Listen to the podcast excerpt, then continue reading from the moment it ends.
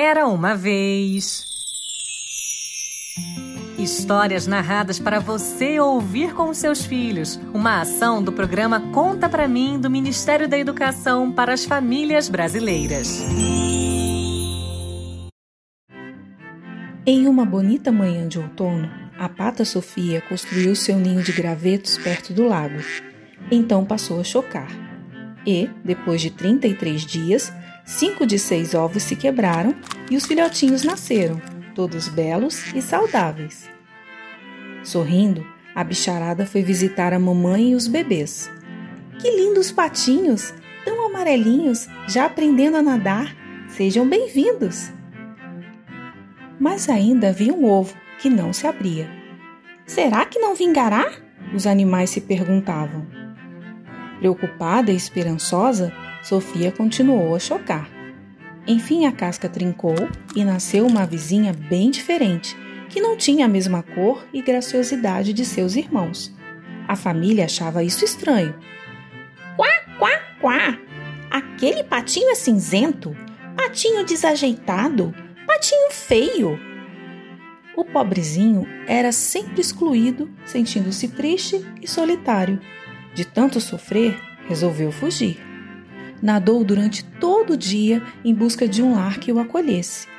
Já anoitecendo, o patinho chegou a uma lagoa cheia de marrecos.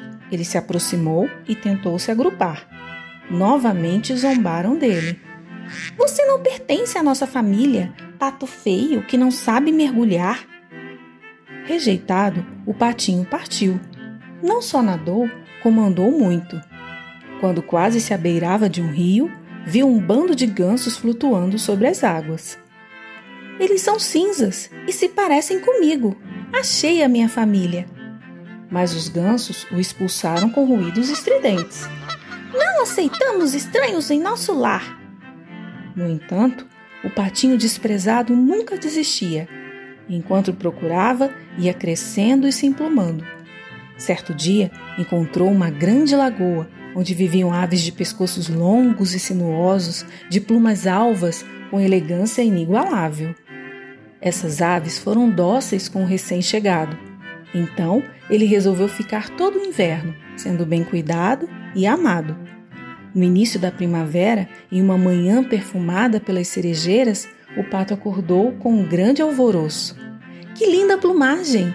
Quanta beleza! Sem acreditar nos elogios, ele olhou para o reflexo na água e se deu conta de que pertencia àquela família. Na verdade, o patinho feio era um cisne, o mais bonito de todos.